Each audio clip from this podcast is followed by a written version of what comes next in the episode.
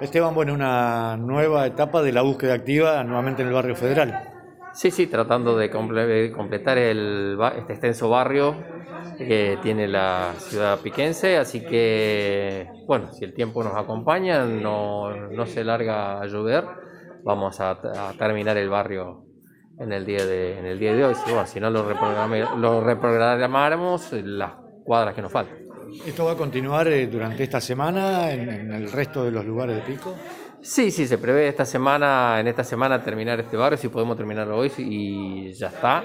Eh, para pasar a otro barrio, este, eh, para estamos analizando energía o, o, la otra parte del, Ruchi también para hacer.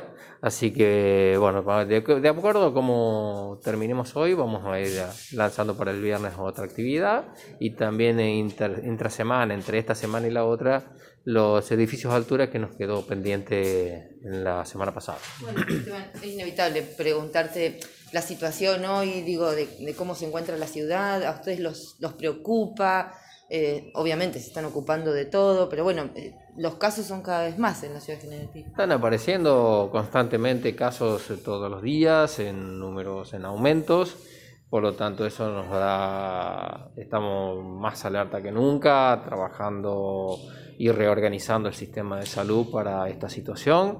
Eh, vamos a trabajar en general aproximadamente como en su momento, allá en marzo, abril, habíamos hecho, estamos en fase 1, estamos en bueno, un, un, esquema de trabajo similar con algunas características especiales en cuanto a patologías crónicas. ¿Qué, pero, cantidad, ¿qué cantidad de aislados hoy cuenta la ciudad de General Pico? Estamos perdiendo la cuenta, pero superamos los 4.000 aislados, 4.500 aislados, estamos superándolo. ¿Y la cantidad de camas en, en en el servicio especial? Eh, bueno, hoy tenemos 12 camas ocupadas de 33 camas, así que estamos bien. Si uno lo analiza desde el punto de vista eh, digo, de tasa de ocupación, estamos alrededor del 30%. Este, en terapia tenemos dos pacientes. Este, así que, bueno, medianamente en ese sentido, eh, terapia COVID, en total son 7 pacientes que tenemos. Eh, tenemos un 50%, 45% de ocupación de las camas de terapia en este momento en patologías generales. Eh, así que eh, si uno lo analiza desde ese punto de vista, bien, pero bueno, esto tenemos 180, 190 casos en la ciudad de Pico, estamos llegando a los 200, eso es un porcentaje, van a ser internados, así de, digamos, de la cuenta que uno hace automáticamente. Por lo tanto, ocupar las camas que nos quedan es cuestión de días, porque la internación de estos pacientes es prolongada. Y esto es lo que venimos recalcando siempre. No es una internación de 24 horas, 48 horas, no, es una internación de 10, 15 días y supera el mes cuando pasa terapia.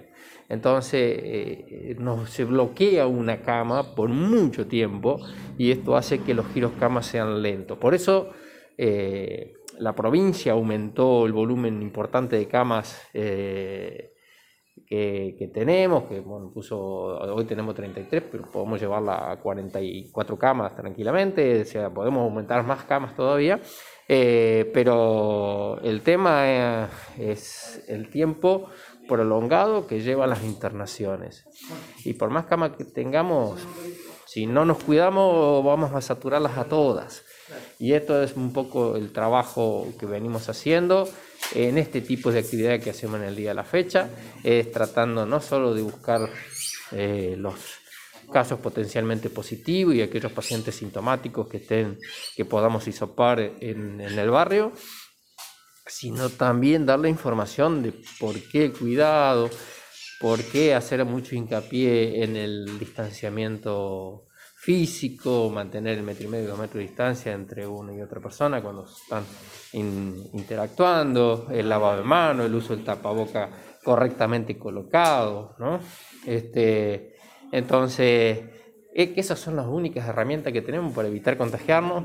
Si evitamos contagiarnos, evitamos la saturación del, sistema y, y podemos ir peleando mm, con mejores herramientas aquellas personas que tienen que estar internadas, eh, nos da una, una digamos, eh, mayor posibilidad de prestarle los servicios, porque a medida que se va saturando el sistema, el servicio va a ir decayendo. Lo ideal, digamos, sería algo que pasó ayer, ¿no? Que hubo más cantidad de recuperados que casos positivos.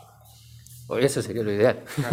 Cuando invertamos, se invierta la fórmula, ahí estamos más contentos, porque se comienzan a recuperar más de los de los casos, como lo hemos visto en las otras comunidades pampeanas que han, eh, han tenido los brotes correspondientes, ¿no? Entonces eso también. Pero bueno, nos va a costar llegar a una meseta. Eh, Santa Rosa y Pico son núcleos comerciales, por lo tanto hay una, una, circulación de gente no solo piquense, sino de otras localidades, y eso hace también que se, que se mm, corra el riesgo de, difundirse el virus, eh, de llevar y traer, ¿no? Eso es el problema.